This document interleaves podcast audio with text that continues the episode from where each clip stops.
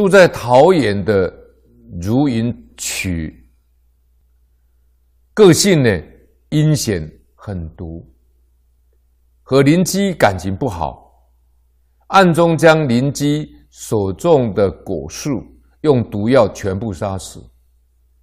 有一天，如云曲从外面回来，仿佛间看到很微弱的灯火，许多兵卒拿着兵器将他绑到树林中。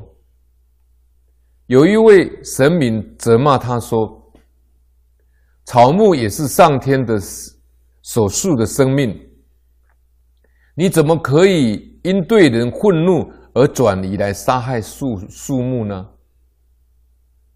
这大多是因为你的五脏之气不平顺的关系。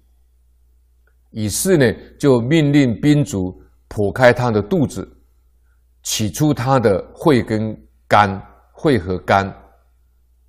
如云曲被此景呢惊醒了，因而罹患心腹疼痛而死。